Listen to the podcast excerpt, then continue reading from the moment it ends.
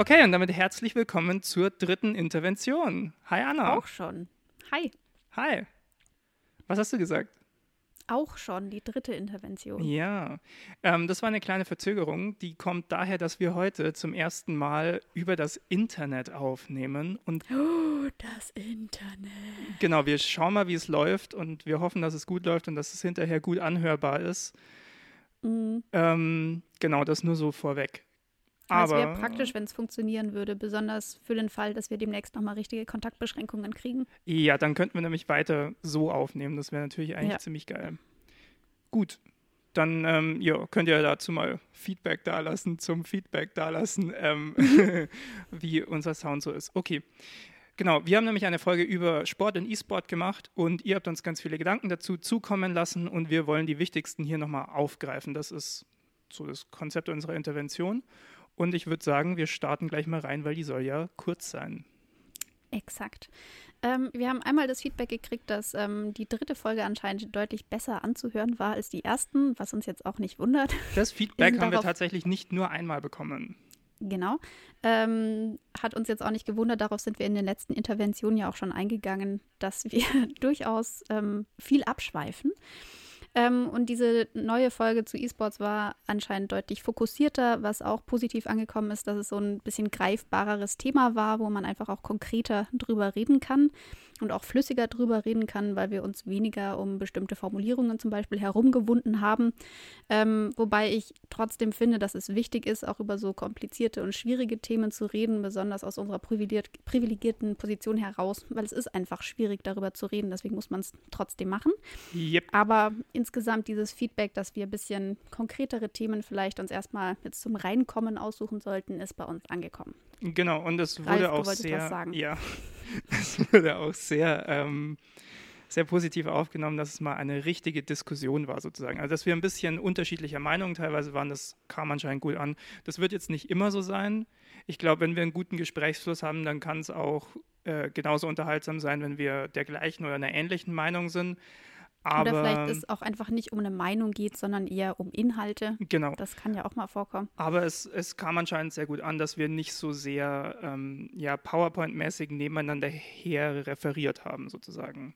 Weil ich das gar nicht so das als Gefühl hatte bei den ersten beiden Folgen, dass wir da Aber nur dafür irgendwelche. Fakten aufgetaucht.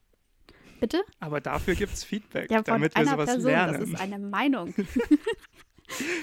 okay. Das ist nicht unbedingt die Wahrheit.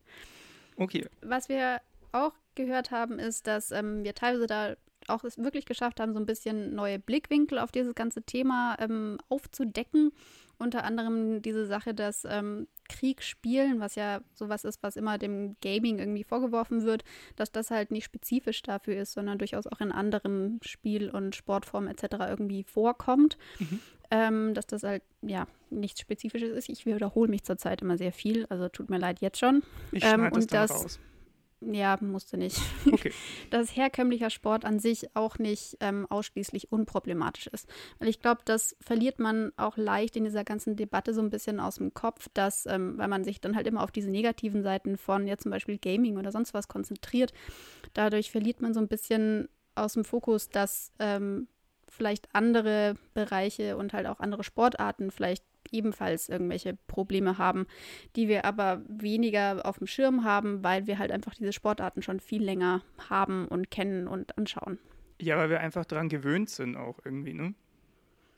Ja, beziehungsweise insgesamt bei Dingen, die du gut kennst, da nimmt ja auch so ein bisschen die Bereitschaft überhaupt ab, dann negative Dinge zu sehen und überhaupt zu äh, äh, erkennen. Ja. Also passt das eigentlich ganz gut, dass man das dann vielleicht nicht so auf dem Schirm halt hat.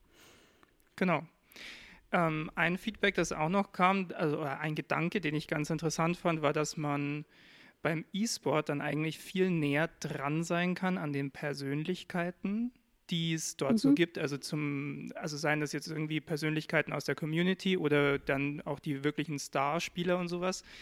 Dadurch, dass man denen bei Streaming oder durch ihre Social Media und sowas teilweise wirklich beim Training zuschauen kann, was man ja jetzt beim ja, beim analogen Sport äh, zumindest nur sehr schwer oft kann. Ja. Mm, oder dann nur sehr ausschnittsweise. Ich meine, es gibt genau. sicher ganz viele SportlerInnen, die dann ihre Trainingsregimes irgendwie mal zeigen, aber man kann halt nicht so ähm, ausdauernd oder ja, umfangreich an diesem Alltag eines Profi-Gamers, äh, also an, an, dem Alltag eines Profi-Nicht-Gamers, aber Sportlers ja. teilnehmen wie an dem Alltag eines Profi-Gamers. Ja, und viele, viele äh, Spieler im E-Sport-Bereich, also die, die, also ganz normale Spieler wie ich jetzt zum Beispiel, die einfach nur das Spiel halt mögen, ja, man schaut sich dann halt einfach mal an, was macht eigentlich so ein Profi anders und besser als ich und lernt dann halt auch was davon. Also das ist eigentlich schon ziemlich cool, dass man da so reinschauen kann.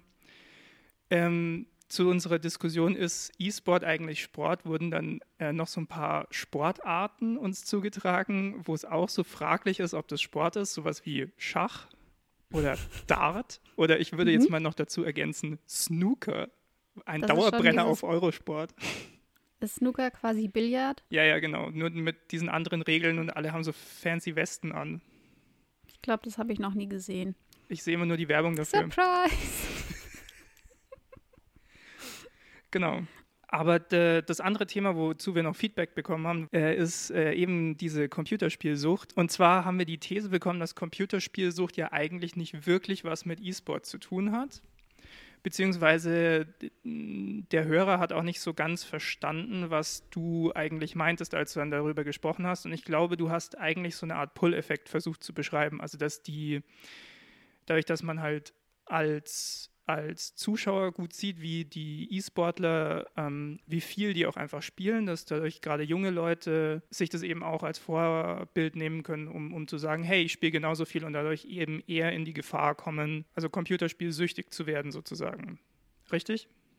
Ja, genau. Mir ging es so ein bisschen um diesen Hype, der dann halt um diese Persönlichkeiten herum aufgebaut wird, was dann ja einen starken Anreiz bietet, sowas ebenfalls zu machen.